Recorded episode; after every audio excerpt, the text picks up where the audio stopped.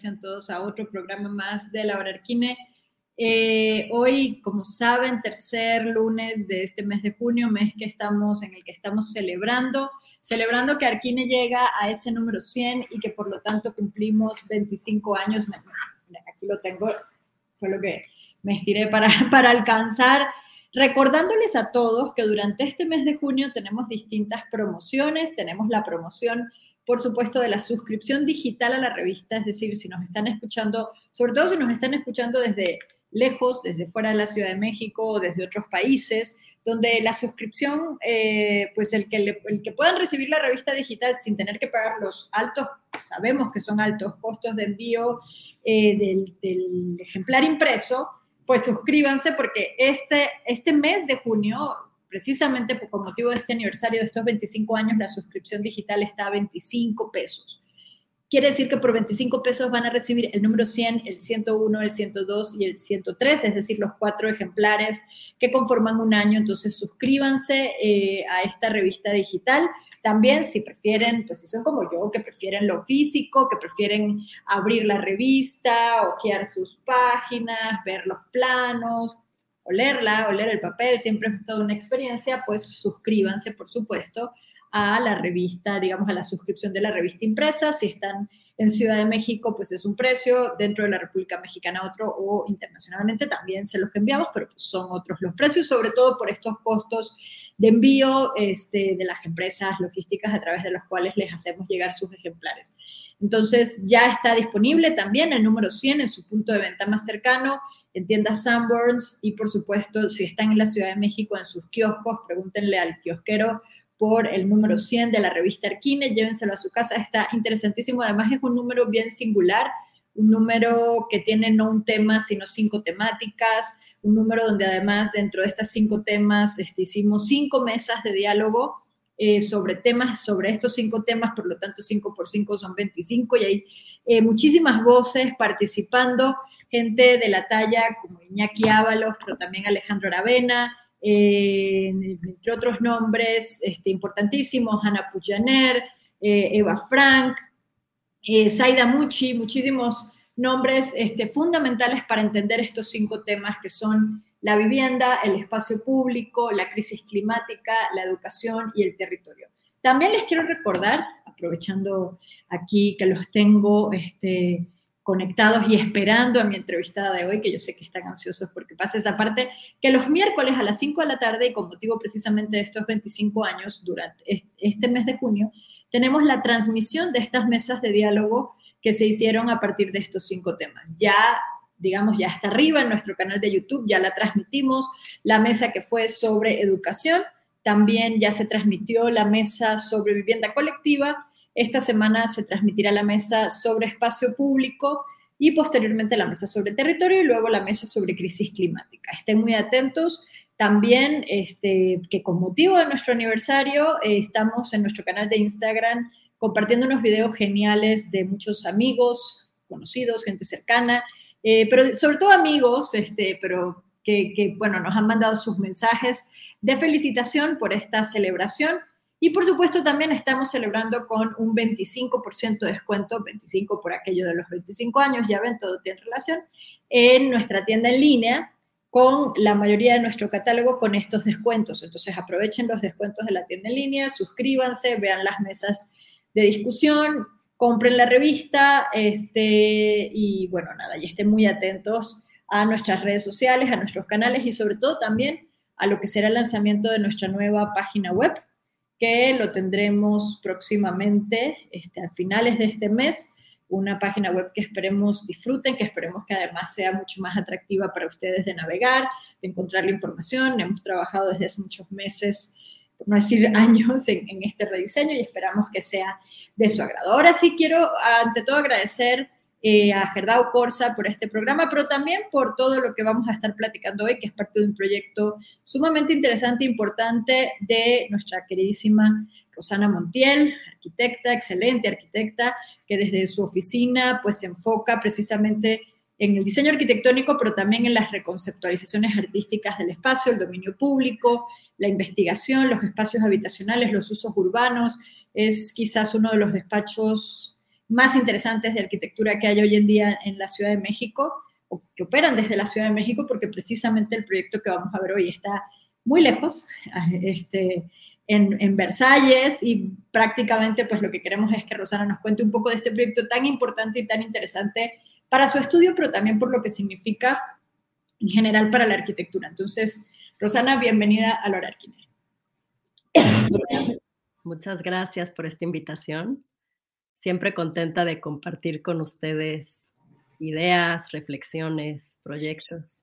Así es, gracias Rosana, gracias a ti por acompañarnos, eh, por siempre estar cerca, cerca como Consejo Editorial de Arquine. También hace poco tuvimos ya el cierre de la maravillosa exposición Blanco en tres actos que, de ser algo que iba a empezar en 2020 se fue, bueno, por razones obvias, transformando, mutando y se convirtió en otra cosa que realmente fue mucho, fue mucho mejor que esa primera idea original que teníamos de exposición y que si no la vieron en San Ildefonso, pues se la perdieron, lo siento mucho, pero por ahí tenemos videos y material que estaremos compartiendo. Y hoy pues nos emociona mucho otra vez tenerte en Laura Arquine para hablar de este proyecto Stand Up for the Seas, que es esta instalación diseñada por, bueno, por, tu estudio para una, bueno, como una invitación, ahorita nos cuentas bien cómo surgió, pero para este proyecto que se llama Tierra, Tierra a la Vista, presentada por la Cité de la Arquitectura y el Patrimonio, la, Ciudad de la Arquitectura y el Patrimonio, en el marco de la Bienal de Arquitectura y Paisaje de Versalles, ¿no? O sea, creo que lo dije todo bien, pero bueno, más bien cuéntanos tú un poquito cómo sale esta invitación, cómo surge, quiénes eran también los que formaban parte de esta bienal, eh, cuántas ediciones también se han hecho de esta bienal, eh, por dónde empezamos con este proyecto tan interesante. Claro, eh, esta es la segunda bienal de arquitectura y paisaje que se hace, llamada Land and Cities en esta ocasión. Y bueno, son como varias partes porque la Bienal de Arquitectura y Paisaje en Versalles está desde, se inauguró el 13 de mayo y termina también el 15 de julio de este año. O sea, dura solamente dos meses. Y bueno, pues es una bienal en donde se activa toda la ciudad con distintas instalaciones, distintas exposiciones, conferencias, eh, diálogos, etcétera. Y dentro de esta exposición hay varios curadores, del cual eh, a mí me, invitan a la oficina, nos invitan en la parte llamada Terre Landing Site, ¿no? Tierra, tierra a la vista. Y las curadoras son Jana Rebedín y co-curadora Marielén Contal, que además está esto eh, organizado por, como decías, la Cité de l'Architecture du Patrimoine, que es el, en París, como de los lugares más importantes, la ciudad de la arquitectura y el patrimonio. Y bueno, em, nos invitan porque nos invitan a tres ganadores, tres arquitectos ganadores del Global Sustainable Award, que es un premio que organizan ellas dos en París también cada año y cada año ganan este premio alrededor de cinco arquitectos de todo el mundo. Eh, lo ganó Aravena, lo ganó Francis Queré, lo ganó Wang Shu, eh, en fin, ¿no? Eh, ha sido muy interesante. Sí, lo ganó Al Borde también. La, Borde lo ganó. Juan Román de la Arquitectura de Talca, Tatiana. Tatiana, de Mexicanos lo ha ganado Tatiana, Teresa Moller, muy interesante, Secubillas. Entonces, bueno, este, este premio deciden invitar a tres arquitectos, invitan a un tailandés, llamado Boon, a un jordano, a Mar y a mí de México. Y la idea de ellas es ver cómo, pues obviamente esta bienal que habla de Land and Cities, que tiene como tema principal es cómo podemos enfrentar todos toda esta problemática climática, eh, territorial, ambiental que está pasando en el mundo. Y eh, desde ellas como pensando en nosotros como esta idea del Global South, que en realidad cuando marcamos una línea no somos, ninguno de los tres países estamos en el Global Así somos llamados, pero no estamos. Eh, y entonces, bueno, pues la idea es cómo podemos nosotros, desde nuestra trincha, desde nuestro país, traer o llevar a Europa, a Francia y a Versalles ideas locales pero que tienen como finalmente una repercusión no solamente local, sino global. Todo, el programa, eh, bueno, y confírmame esto un poco, Rosana, todo el programa o realmente el tema o el tiempo era o tenía que girar en torno a cómo podemos reinventar nuestro hábitat de cara a la emergencia climática, al agotamiento de los recursos. O sea, había una línea muy clara en el momento en que les piden, digamos, una instalación de que tenía que repensarse desde el tema de la crisis climática, de la emergencia climática. Totalmente, ¿no? Totalmente. Sí, un poco cuál fue o cómo surgió el proyecto que ustedes plantearon. Bueno, y entonces en esta primera idea nos, nos avisan hace el año pasado, a principios del año pasado, entonces eh, enero 2021 nos llega la invitación y a lo largo de varios meses estuvimos haciendo talleres, todos nosotros, lo cual era muy interesante porque a México nosotros nos tocaba el taller a las 7 de la mañana, Francia a las 2 de la tarde. Eres entre los tres grupos, los tres invitados. Los tres arquitectos más las curadoras que estaban en Francia. Entonces era como los horarios, nosotros 7 a.m., eh, París estaba, eh, eran las 2 p.m., Jordania las 3 p.m. y Tailandia las 7 p.m. O sea, eran 12 horas de diferencia en un rango muy interesante, por eso tenía que ser para nosotros a las 7 de, de la mañana. Y todos los lunes nos reuníamos a platicar sobre temas interesantes. Entonces se convirtió en talleres, diálogos, entre nosotros, más obviamente los, todos los que participaban, que eran también los estructuristas, quienes iban a podernos ayudar, porque teníamos que hacer una instalación, o sea, lo que nos pedían era hacer una instalación escala uno a uno. Claro. En eh, los establos del rey, que están justo enfrente del Palacio de Versalles. Y entonces, porque ahí está la escuela de arquitectura también. Hay una escuela de arquitectura y de paisaje muy importante en Versalles, muy interesante. ¿Es el palacio? ¿Perdón? ¿La escuela de arquitectura está en el palacio de Versalles? Ah, enfrente. Ah, enfrente. Ah, parte de los establos, son parte de, sí, sí, sí. O sea, entonces, justo enfrente de el Palacio de Versalles están, eh, bueno, obviamente cruzas la calle del otro lado, pero sigue siendo pues todo lo que eran los establos del rey. Y, eh, los alumnos de esta escuela tenían una participación también en la... participación también, claro. Y los curadores, el director de la carrera de arquitectura, de, paisaje también, que está pues en toda la parte del Potager du Roi, que es como en estos jardines del rey, ahí es la escuela de, de paisaje. Muy interesante. De hecho, una colaboradora cercana de la oficina que trabaja en paisaje, Hortense Blanchard, estudió ahí. Ah, mira también teníamos como toda esta idea de siempre muy interesante todo lo que nos contaba de sus clases y después trabajó en la oficina y ahora tiene su propia oficina eh, y estudió ahí. Entonces, bueno, ahora ir y conocer dónde estudió fue muy interesante. Pero bueno, bajo este tema tuvimos como este taller de conversaciones todos los lunes por varios meses. Y a mí me interesaba mucho, primero, que fuera un trabajo colectivo, en donde realmente se pudieran tejer como los tres países, cada uno con algo específico, evidentemente, pero trayendo algo que, eh, que nos une también a los tres. Y fueron muchas discusiones que al final no se logró hacer de esa manera. No se logró lo colectivo, lo intenté. Eh, y entonces cada quien tuvo que llevar su propia instalación. Ok bajo este, con todos estos temas de la crisis climática y de qué podemos hacer para, eh, de cara a la crisis ambiental que estamos viviendo, pues teníamos que llevar algo característico de nuestro país. Ok. Pues eh, nos, en la oficina hicimos igual también mucha lluvia de ideas y una de las cosas importantes en nuestro país es que estamos rodeados de mar. Siempre hablamos del territorio, hablamos de las ciudades, pero ¿y qué pasa con los océanos?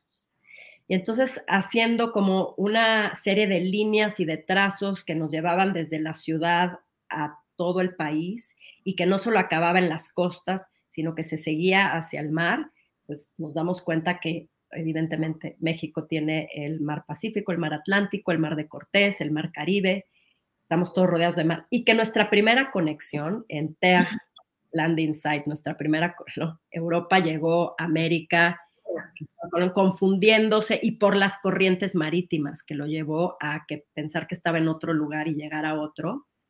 Las corrientes se volvieron algo muy importante en este proyecto. ¿Por qué? Porque hoy las corrientes nos unen por la basura. Y entonces hay dos lugares críticos en nuestro país, que es Xcalac en Quintana Roo y Malarrimo en Baja California, que debido a las corrientes llega basura de todo el mundo. Entonces, eh, de todo el mundo, de todo el mundo. Y dándonos cuenta de esto, fue como empezamos a pensar que teníamos que tomar una postura por los mares también. Y por eso llamamos, nuestra exhibición se llama Stand Up for the Seas.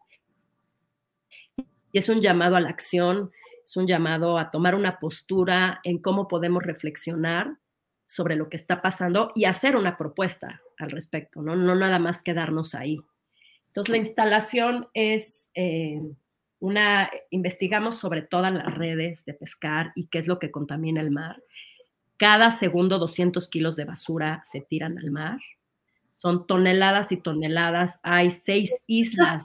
200 kilos por segundo. Sí. Ah, wow. Y hay eh, seis islas de basura en, pues, en todo el mundo. El planeta, sí, bueno. En el planeta. Y eh, una de las islas que está entre Hawái y California es tres veces más grande que Francia. Entonces, podemos dar cuenta de esas dimensiones y si ponemos esas dimensiones eh, o podemos leerlas desde una manera muy sencilla, porque toda esta información de repente nos llega de manera muy compleja, difícil de entender, pero si la vaciamos y sabemos como con datos muy sencillos qué está pasando, pues es una, es catastrófico, ¿no? O sea, los popotes, los popotes se tardan 100 años en deshacerse y desintegrarse. Eh, y entonces, bueno, ¿qué está sucediendo? Una de las cosas es como eh, estos pequeñas partículas, llamamos como smaller pieces, bigger problems. Hay, hay los microplásticos, que son menores a 5 milímetros, están por todos lados.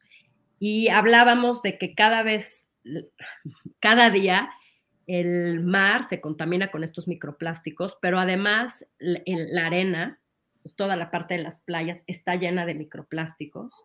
No solo eso, hay, un, hay artículos recientes de The Guardian que dicen que ya hay, los microplásticos ya están en los pulmones del todo de todos nosotros.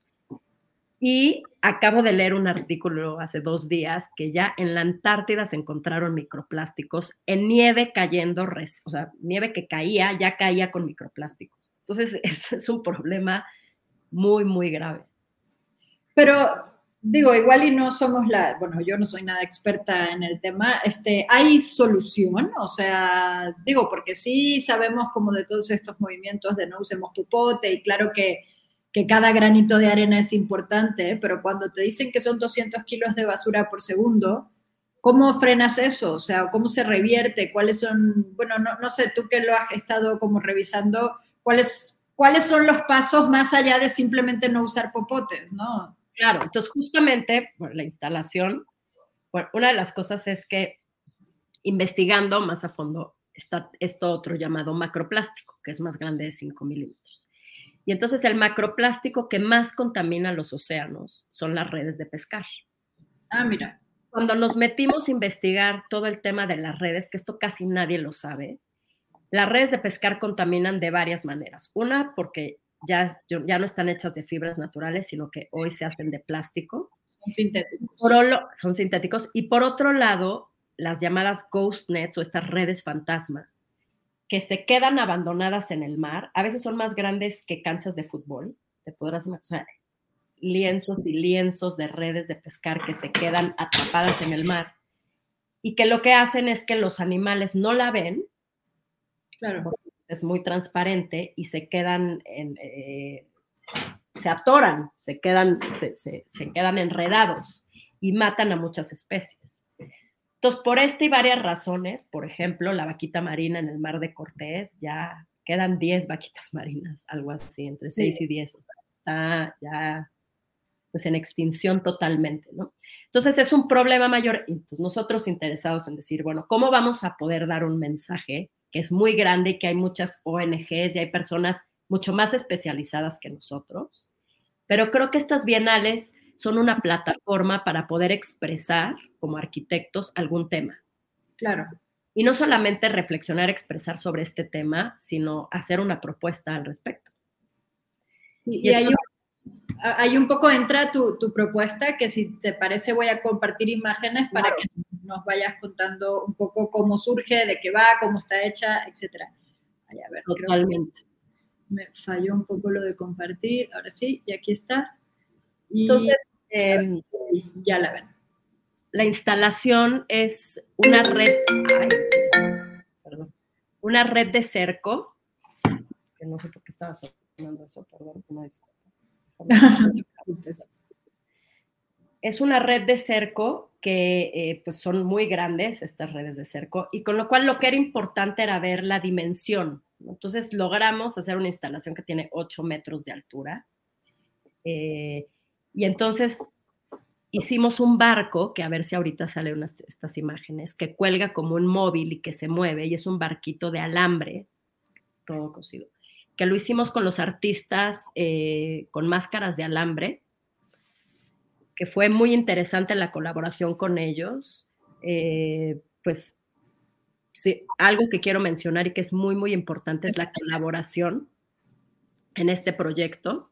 Y sin duda, pues con máscaras de alambre, con David y Pablo fue importantísimo. Ahí está el barquito. Esa es como la escala que podría tener un barco con respecto a esta red de cerco que evidentemente pues lo que vemos en la superficie es nada más el barquito y la red desaparece en el mar. Pero bueno, la escala... Este es el tamaño que tiene una, una de estas redes ante un barco grande. Pues exacto, ante un barco grande, esta es la escala de una red que, de hecho, este esta red es chica. te digo que hay redes que tienen tamaño de canchas de fútbol. Entonces, bueno, primero era poner la red de cerco, como varias capas de red, y algunas de estas redes fueron sacadas del mar y fueron, las, fueron confiscadas para evitar eh, que se siguiera extinguiendo la vaquita marina de Baja California. Entonces también Son de Baja California. No todas, algunas de Baja, de distintas de distintos lugares, pero algunas de las que cuelgan sí son de, de Baja California si fueron extraídas de los mares para llevarlas a la de los, de los, mares, algunas, otras se tomaron de redes que ya no servían y ya no funcionaban. En fin, se, se empezó a juntar todo este tipo de redes y algunas de ellas sí nos las dieron, que habían sido redes confiscadas para que se evitara la extinción de la vaquita marina. Entonces, era llevar la propuesta de entender lo que significa una red y la dimensión de estas redes, tal cual, que tú pudieras entrar en esa red y sentirte atrapado. O sea, una de las frases claves es cutting the net, eh, atrapado en la red, que también habla de estas redes y que me ha interesado mucho en mi trabajo, hablar de las redes no solamente las redes de pesca, pero las redes que tejen socialmente todas estas comunidades, también pesqueras y qué está pasando. Hablamos con varias comunidades.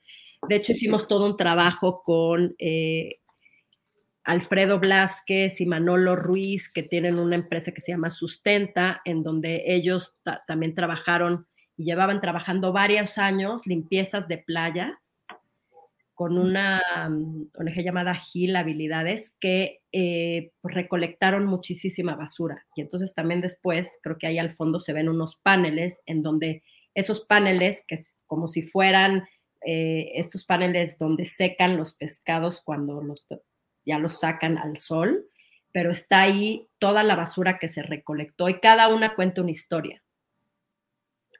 Eh, y bueno, además de eso, pues una de las cosas muy importantes era que teníamos que, no sé si hay otras imágenes que puedas compartir, que bueno, evidentemente por estar en Versalles y estar en un, pues, en un lugar, en un patrimonio. Sí, un patrimonio. Eh, no podíamos ni nada, no podíamos clavar, se tenía que autosoportar. Entonces, bueno, cuando viene esta parte del el autosoporte y cómo, porque pues sería mucho más sencillo si estuviéramos en otro lugar en donde se puede detener con algunos tensores nada más, no había manera. Y entonces fue que trabajamos en colaboración con Gerdau Corsa, Gerdau Corsa, quien trabajó todo el tema del metal, es metal reciclado también, los buscamos a ellos para que también pudiéramos hacer esta colaboración, pues porque su metal es reciclado y era muy importante que toda la pieza tuviera este significado, de que es un pabellón que se recicla y que va a seguir reciclándose, ¿no? Que no se queda ahí. Estamos viendo, eh, no lo quiero decir en fuerte todavía, pero estamos viendo con museos oceanográficos que se pueda ir y quedar ahí la pieza. Claro, una segunda vida, ¿no? Que tenga muchas más vidas. Entonces, Gerdau Corsa, pues trabajamos con ellos toda la parte del metal y con eh, un equipo de ingenieros estructuristas, con Gusick, con Casas Gusick y después también con Virginia Ramírez, que fue quien lo construyó, Vira, que es empresa. Entonces, creo que este proyecto también se hace, eh, por se realiza a partir de toda una colaboración. Tuvimos que montarlo uno a uno eh, antes de llevarlo para probarlo y lo montamos en unas sotenas Capozalco, de Cianya, que nos prestaron también, bueno, estuvimos colaborando con ellos y nos prestaron este espacio muy interesante en donde se dan varios talleres y donde en la azotea pues también hay actividades y están haciendo como muchos intercambios y ahí pudimos montarlo a escala uno a uno.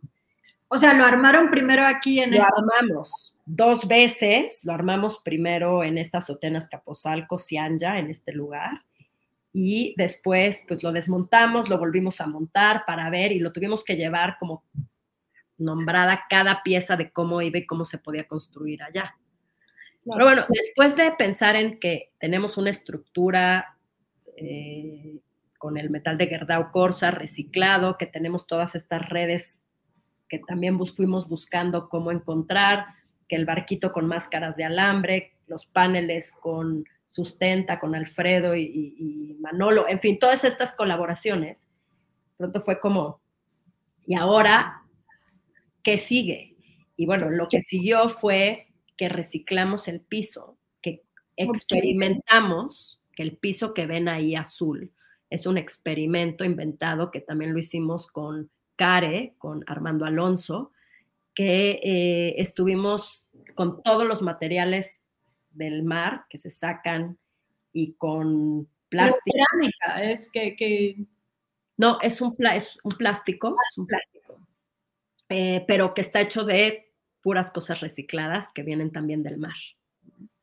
Entonces, ahorita estamos viendo hasta cómo se patenta ese piso, etcétera. Entonces, bueno, tan específico, eh, no podemos ser, pero sí es que viene todo esto de reciclaje. Fue muy interesante hacer todos estos experimentos del piso, porque entonces la propuesta no se queda nada más en mostrar esto, sino se queda en decir qué podemos hacer en lugar de que se tiren eh, toneladas de basura al mar y qué podemos hacer en lugar de que estas redes de pesca se pierdan, cómo podemos sacar estos dos materiales y cómo podemos recombinarlos para generar un material que sea útil y que sirva para algo más. Entonces, de esa manera creo que es como este ciclo se redondea en, la propuesta.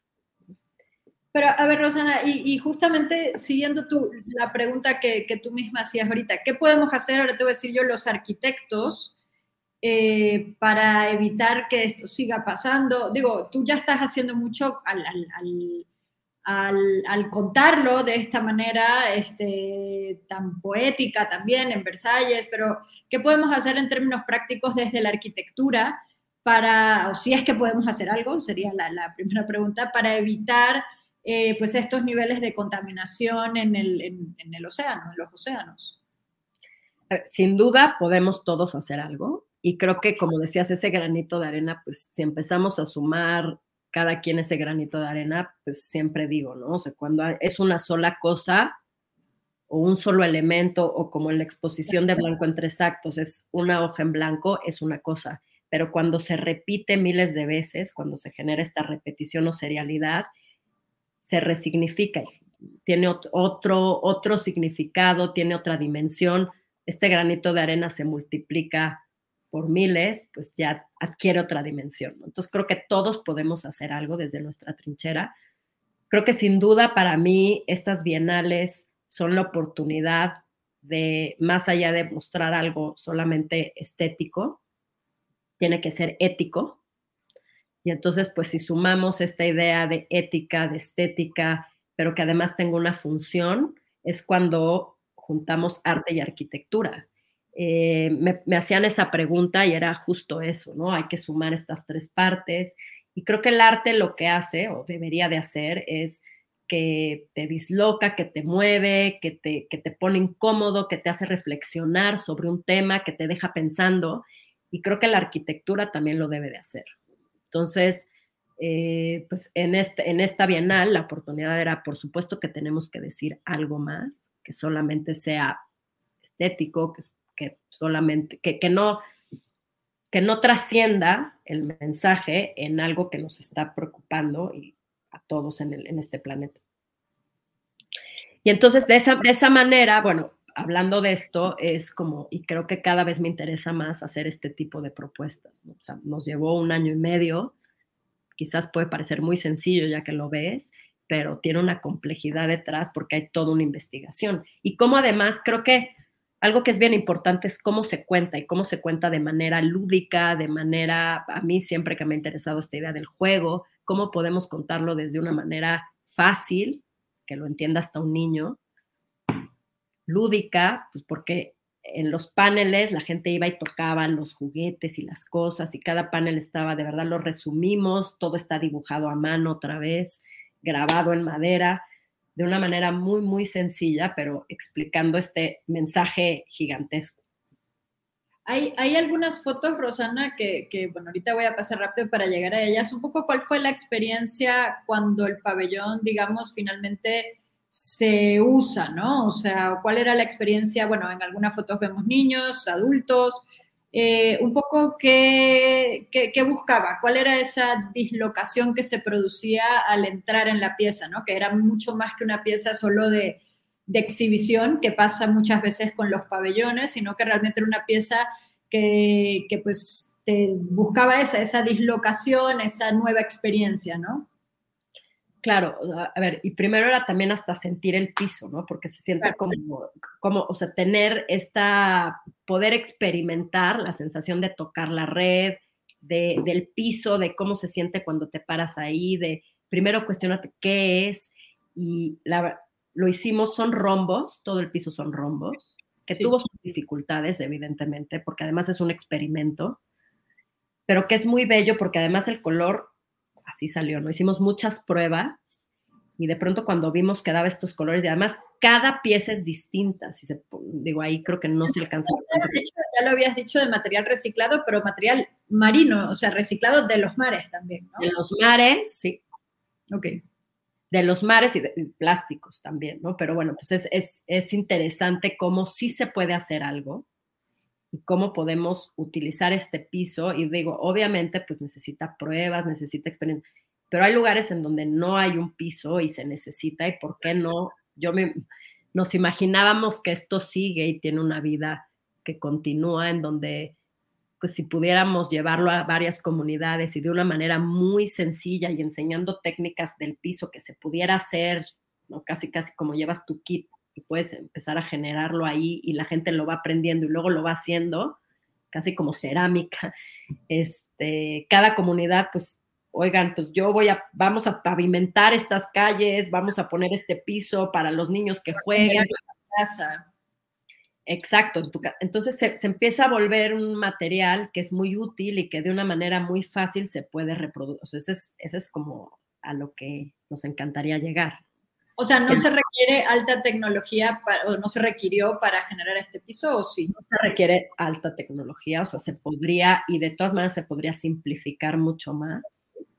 Este, la empresa de Armando, que Care, le llamamos o Care, este, se dedica a hacer y a experimentar con proyectos que son completamente reciclados, o sea, reciclan y trituran concreto para convertirlo en baquetas, etcétera, ¿no? Ya han puesto muchos en ciudades y en espacios públicos, que es muy interesante porque además es permeable pero no se desintegran las partículas, entonces, bueno, pues sirve, tiene muchas funciones y lo más interesante es que se está reciclando algo. Claro. Y de esa experiencia, Rosana, que nos hablabas, digo, esta foto es fantástica. Debo decir además que todas las fotos son de Sandra Pérez Nieto. Aquí Sandra Pérez Nieto, obviamente, también decirlo y comentarlo que Sandra vino y Sandra que ha estado fotografiando varios de nuestros proyectos. Pues es muy interesante también ese ojo de Sandra que se va también como puliendo y se va acercando a, lo que nos interesa decir. Hay unas fotos bellísimas, ¿no? Cuando el barquito eh, que se, se mueve, es este móvil que se está moviendo, y que si tú llegas y entras al pabellón, la experiencia es que si estás ahí te puedes acostar en el piso o recargar en las redes y es como una hamaca. Cuando sucede eso y volteas a ver el barco y volteas a ver el cielo, de pronto te sientes que tú, como si estuvieras abajo tú en el mar y las nubes es, es como la superficie. Cuando volteas y estás buceando y volteas a ver el, el mar y lo que ves, te da un poco esta sensación y el barquito se está moviendo, es este móvil que nada más sientes que está ahí y Sandra logró que en el momento en que se pone justamente entre los hoyos de las redes, tomar esa foto, ¿no? Que es muy bella también. Sí, que es, a ver si la encuentro. Bueno, esta no, esa es una de las anteriores, creo que ya la pasé. Y hoy estábamos viendo otra vez fotos con Sandra y fue muy interesante porque encontramos unas fotos de esta, ¿no? Es bellísimo. Del barquito que tú lo ves por abajo, pero ella logró capturar que el barquito, porque es alambre, recocido, igual reciclado, pero cuando logra, cuando se voltea en ciertos puntos, lo ves en tres dimensiones y no sabes si es un dibujo, si es un barco. Es muy interesante y tiene unas fotos que ya después les podré compartir en donde el barquito realmente entiendes toda la silueta del barco que está por arriba, ¿no? Porque aquí lo estamos viendo por abajo. Claro. Sí. Cómo se ve por arriba. Y bueno, lo interesante de las otras dos propuestas, para, para hablar un poco como de Amar y de Boone, mira, aquí está, ¿no? Em, es que Amar utilizó madera reciclada de obras, de muchas obras, y construyó unas, como un andamio, digamos, esta escalera en donde abajo va a haber esta librería. Él, por cuestiones de, pues, si se, se, tardó el barco en llegar, no, no, en la inauguración no estaba la pieza de Amar, ya está ahora. Y entonces Amar tiene esta escalera en donde tú cuando subes puedes ver desde arriba la pieza, nuestra pieza. La de esta, digamos. Otros, exacto. Entonces también se vuelve muy interesante este juego de eh, desde dónde la ves y cómo, cómo la percibes, Desde abajo, desde arriba, desde distintos lugares. Y eh, cuando la veíamos en Azcapotzalco, pues nos damos cuenta que tenía una imagen en una azotea abierta, techos de la Ciudad de México, y aquí se encuentra completamente contenida por estos establos del rey, que además se ve bellísima en la pieza porque tiene esta transparencia de varias capas de red, ahí la podemos ver, y entonces nunca pierdes de vista el edificio. Y al principio pensábamos que iba a ser muy grande, pero en el, en el lugar queda perfecto. O sea, sí estaba muy estudiado que el muro que da a la calle, porque además lo que es muy interesante es que este, este patio está abierto al público y hay unas puertas al centro, que no sé si había una foto ahí, que se abre de la calle. Entonces, toda la gente que pasa, que está caminando, que va al Palacio de Versalles, pues de pronto le llama la atención eh, estas instalaciones, se puede meter directamente o también lo puedes recorrer desde si inicias como toda una secuencia de una exposición de la Bienal. son estas puertas. No, es una puerta que está de lado Mm, También puedes entrar por una de estas, pero es más fácil entrar. Donde están los paneles, después de los paneles hay unas puertas donde puedes entrar también por ahí. de ese lado, en la fachada. Entonces, bueno, se, convirtió en una pieza lúdica eh, que, que, es interesante como la sensación de que te puede atrapar porque además se vuelve un laberinto en el que caminas, que es nada más para recorrerlo, pero sobre todo es para reflexionar cómo se, cómo se siente estar atrapado en una red. Dejo a repensar todas estas ideas que les acabo de platicar. Sí, dejo de compartir. Por aquí hay varios comentarios de quienes nos están escuchando. Eh, bueno, muchos son saludos desde muchas partes. Eh, una de las preguntas es si se pudiera montar también sobre el mar. ¿O tendría sentido montarla sobre el mar? Un poco cuál sería, ¿cómo lo ves? Qué buena pregunta. Pues por el momento no flota, porque bueno, lo que sucede es que estas redes, justo porque tienen estos pesos abajo, claro. Pues, van al fondo. Y entonces creo que lo que era interesante es como que esta idea de que, y teníamos un dibujito así muy interesante, cuando tú ves el barquito, pues las redes están abajo del mar, no ves nada de estas redes que son gigantescas, que se pierden, pero lo interesante de nuestra propuesta es que nosotros lo estábamos haciendo al revés, porque el barquito está arriba y la red está encima del nivel del mar que estamos viendo. pero es interesante también ver de qué manera se podría proponer algo así que flotara y que se pudiera visualizar en el mar. Sí, ¿no? Aunque el tema sería sacar estas redes del mar. Claro, pero a la hora que las sacas, que pudiéramos tener estas, no sé, ya estoy pensando en estas estructuras flotantes que cuando las sacas, pues lo pones ahí y entonces empieza a tener como otro ciclo, ¿no? O sea, como hacerlo, creo que es bien importante hacerlo visible. Claro. Y decirlo, nombrarlo. Creo que algo así no se había hecho antes. Entonces, bueno, pues hay ideas tomadas de varios lugares, sí, pero este piso reciclado de esta forma, no, hay muchos pisos reciclados, hay ahora con sargazo, etcétera, pero de esta manera y con estos elementos, no. Y también eh, hay piezas que se hacen con redes de pescar, instalaciones de artistas, pero en nuestro caso no era esa la intención, sino solamente como denunciarlo, tomar esta postura que es la red de cerco como tal. Al final se convirtió en algo muy bello también.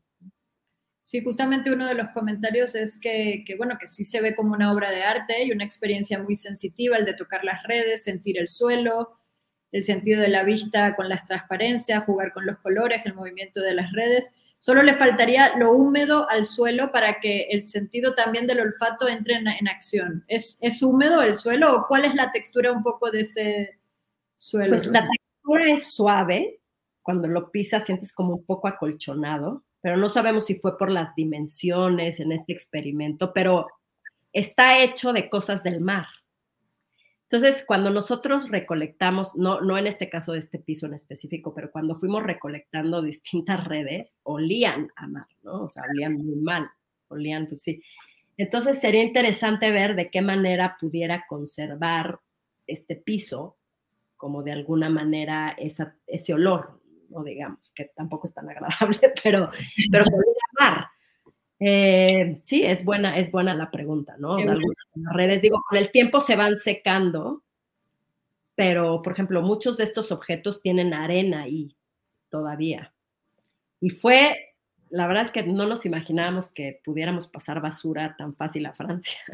Eso, eso te iba a preguntar, o sea, finalmente hay, recuerdo, no sé, a nosotros nos ha pasado con algunas exposiciones y todo, las limitaciones luego de importación, exportación en términos de según qué materiales que tienen que tener no sé cuántas certificaciones y cosas de las que de veras no sé nada, pero qué tan difícil fue el, pues el trasladar literalmente, si, si ya la habían armado en México, toda esta pieza hasta Francia, en términos desde los más, ahora sí, administrativos como permisos y estas cosas, hasta otros más complejos como de, no sé, horas de viaje, ¿no?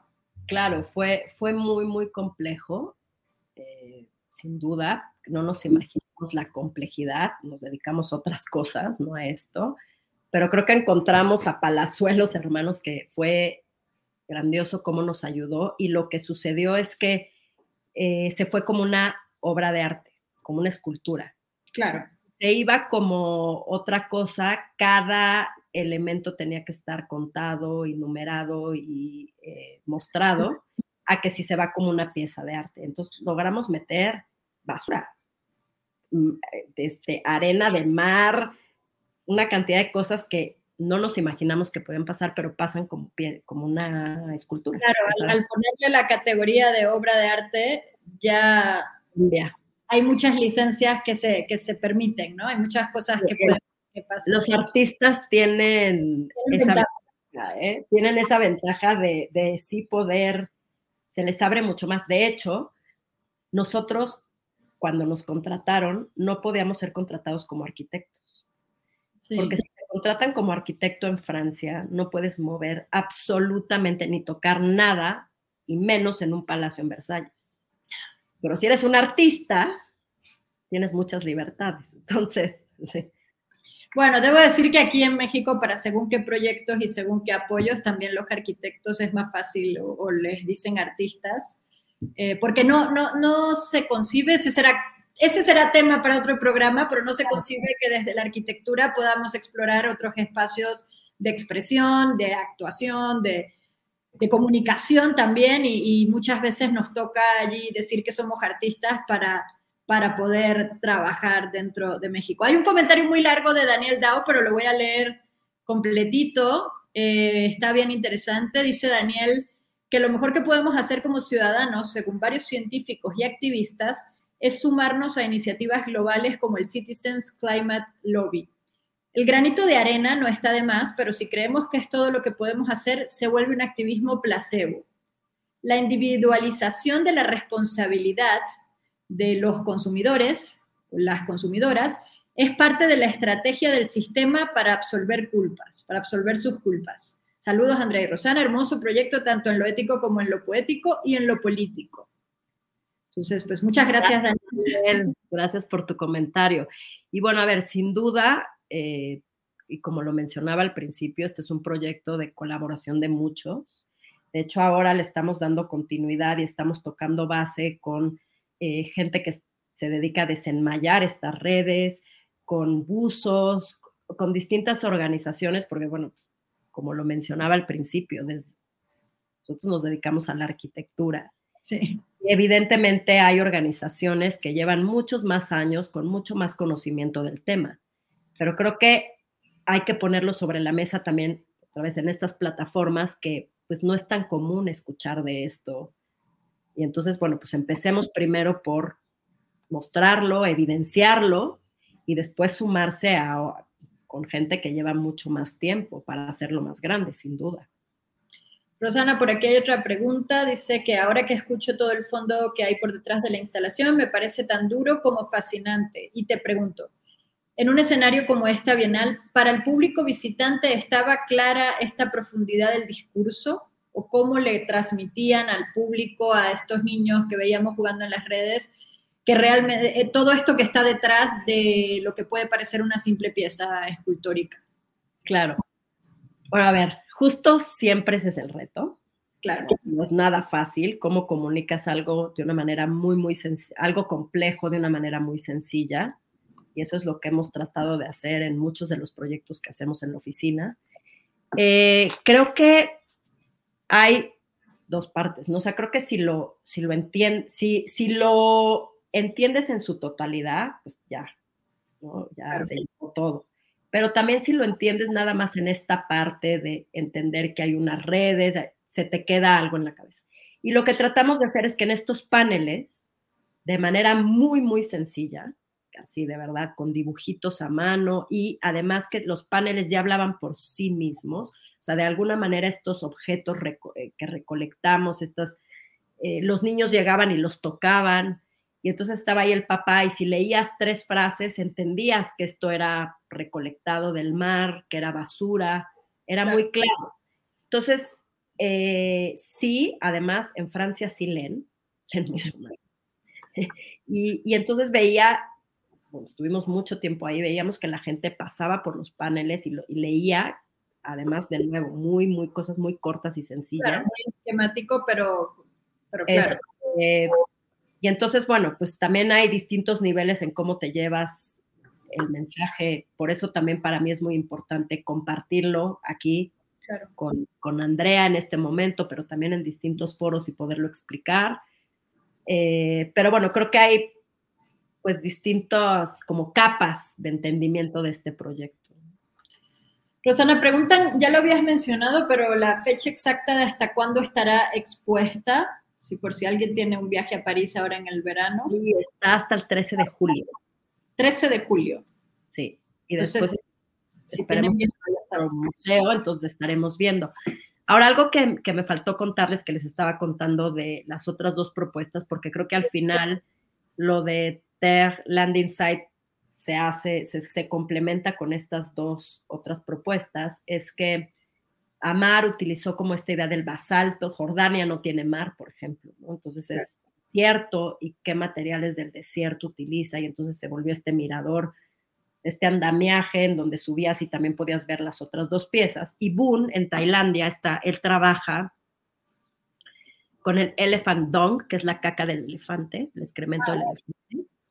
Y entonces con el excremento del elefante hizo sus piezas, entonces el pabellón está hecho de piezas redondas, que ya también luego les mostraré algunas fotos, y adentro puso un jardín que irá creciendo, como pues de lo que comen los elefantes. Entonces él tiene una relación muy cercana. Entonces era muy interesante porque en nuestro caso México, rodeado de mar, hablando de los océanos, eh, Amar hablando del desierto, claro. que sucede con, el desierto, y Boone hablando de los animales y, la naturaleza, ¿no? O sea, como...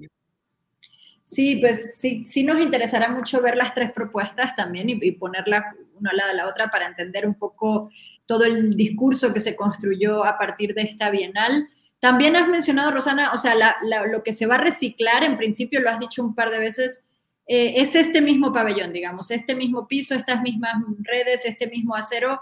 En principio, entiendo que lo están trabajando, pero tendrá una segunda vida, ¿no? Sí, sí, sí. Igual tendremos que rehacer el piso, unas partes, de, obviamente pues, siempre puedes mejorar, te das cuenta que algo se quedó, eh, que falló o no, o cómo se puede mejorar, pero en realidad este mismo se va. La idea es que justo eso, ¿no? O sea, si ya hubo un transporte y una huella de carbono que se dejó, es para que se quedara ahí y, se pudiera como reciclar y tener nuevas vidas en Europa. O sea, eh, ahorita se está buscando que esa nueva vida esté dentro de Europa. Europa. Muy bien, pues ya lo iremos a ver, ojalá. Sí, Eh, bueno, hay muchas felicitaciones y qué bueno que se ayuda, dice por aquí también, qué gran reflexión, que se ayuda a construir un mejor discurso con un mensaje de fondo desde la arquitectura, que eso es lo que nos toca. Bueno, saludos desde Chile, Estados Unidos, muchos lugares, así que saludos a todos. Rosana, y gracias a ti por acompañarnos hoy, por, por, acompañarnos nuevamente, porque no es la primera vez que estás en este espacio, nos encanta tenerte, y por supuesto por compartirnos un proyecto como este, además orgullosísimos de que pues México esté presente en este tipo de espacios con propuestas tan, tan interesantes, tan profundas y donde realmente se, se busca, digamos, en darle la vuelta a lo que se está planteando para ir siempre más allá. Pues gracias a ustedes, yo feliz y ya podremos compartir algo, ¿no? bueno, ya salió algo en Arquine, podremos ahora que estábamos revisitando las fotos y tener como, estamos haciendo unos pequeños libritos sobre el tema, que pues es también muy interesante poderlo hacer porque, de nuevo, de manera muy sencilla y lúdica, pues te enteras de muchas cosas. Claro. Que, que que, no están a la mano tan fácil o que quizás no nos interesan tanto. ¿no? para mí y para todo el equipo de la oficina fue aprender muchísimas cosas sobre, sobre el mar. Sí, sobre un tema que, que la verdad, este, como bien decía Daniel, más allá de, ese granito de arena, lo que tenemos que hacer es, es, hacernos cada vez más responsables y para eso hay que ser más conscientes también. Entonces, yo creo que que parte importante es que nosotros desde la arquitectura también seamos más conscientes de todos estos problemas que quizás, digamos, que, que nos afectan directamente, aunque no lo veamos en nuestro día a día, por desgracia, la verdad. O sea, sí tendríamos que estar mucho más conscientes de todas estas, eh, pues de la problemática que ante la que nos enfrentamos con todo este tema de la crisis, bueno, de la emergencia climática que estamos viviendo hoy en día. Rosana, muchas gracias. Y nada más para finalizar, que pues toda la gente a la que nos acercamos confió en el proyecto, de hecho varios de ellos fueron a la inauguración, entonces pues de nuevo agradecer a Gerdau Corsa, que nos apoyó al 100% con todo este metal reciclado, muy interesante en la manera en cómo se trabaja, a máscaras de alambre con con el barquito, a Vira, arquitecto que lo construyó con todo su equipo, a Cianya, que nos prestó el lugar en Azcapotzalco para poderlo hacer, a Sustenta con Alfredo Blasquez y, Manolo Ruiz, que nos ayudaron con los paneles toda, toda la recolección de basura. Eh, en fin, ¿no? O sea, fue, fue una cola, obviamente a, a, que con Armando Alonso, que fue quien, quien nos ayudó a hacer todos los experimentos del piso.